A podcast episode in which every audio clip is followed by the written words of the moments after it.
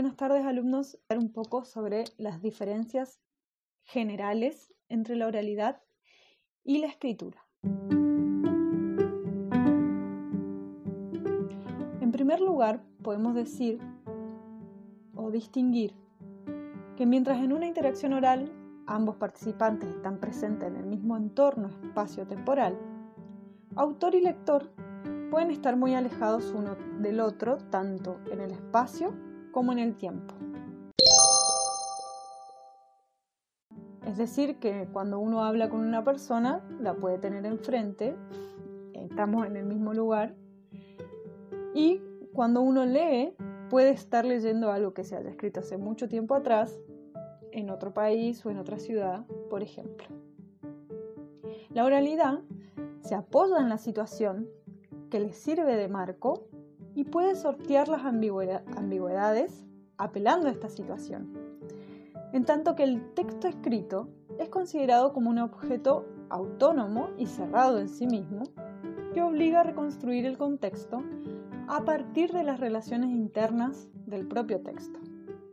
Consecuentemente, el lenguaje escrito tiene que recurrir a mayores explicaciones contextuales y a reformulaciones que ayuden a evitar posibles equívocos porque la posibilidad de hacer aclaraciones en el momento y según la demanda, como sucede en la oralidad, está vedada. Por ejemplo, estoy hablando con alguien y le estoy hablando del tiempo y miro que hay nubes y le digo a la otra persona, mm, parece que está por llover. Y si las nubes se van, puedo reformular y decir, no, mm, me parece que al final pasó, por ejemplo.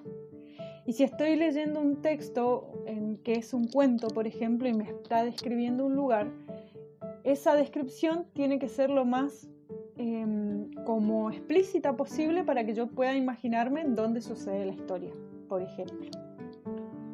La sintaxis presenta una complejidad distinta también en ambos casos. En la escritura se trata de prolongar la unidad de oración con proposiciones subordinadas. En la oralidad podemos emplear repeticiones, muletillas, silencios y bosquejos, de oraciones que luego se van a rediseñar sobre la marcha. Es decir, que en una escritura, una oración depende de la anterior para que se construya el sentido. Y en la oralidad yo puedo ir repitiéndome si alguien no me está entendiendo, puedo usar muletillas, puedo hacer silencios. Eso da a entender también algo a la otra persona sobre mi reflexión, etc. El vocabulario también puede mostrar algunas diferencias. El desempeño oral culpa algunas, a algunas vaguedades y alienta a ciertos desparpajos, pero el escrito requiere de mayor precisión y en algunos casos de formalidad. Uno en una charla, depende qué tipo de charla también, pero aunque sea algo formal, puede permitirse alguna vaguedad o algún chiste, por ejemplo, algo así, pero en la escritura eh, uno necesita tener mayor formalidad al momento de presentar lo que está diciendo o su idea.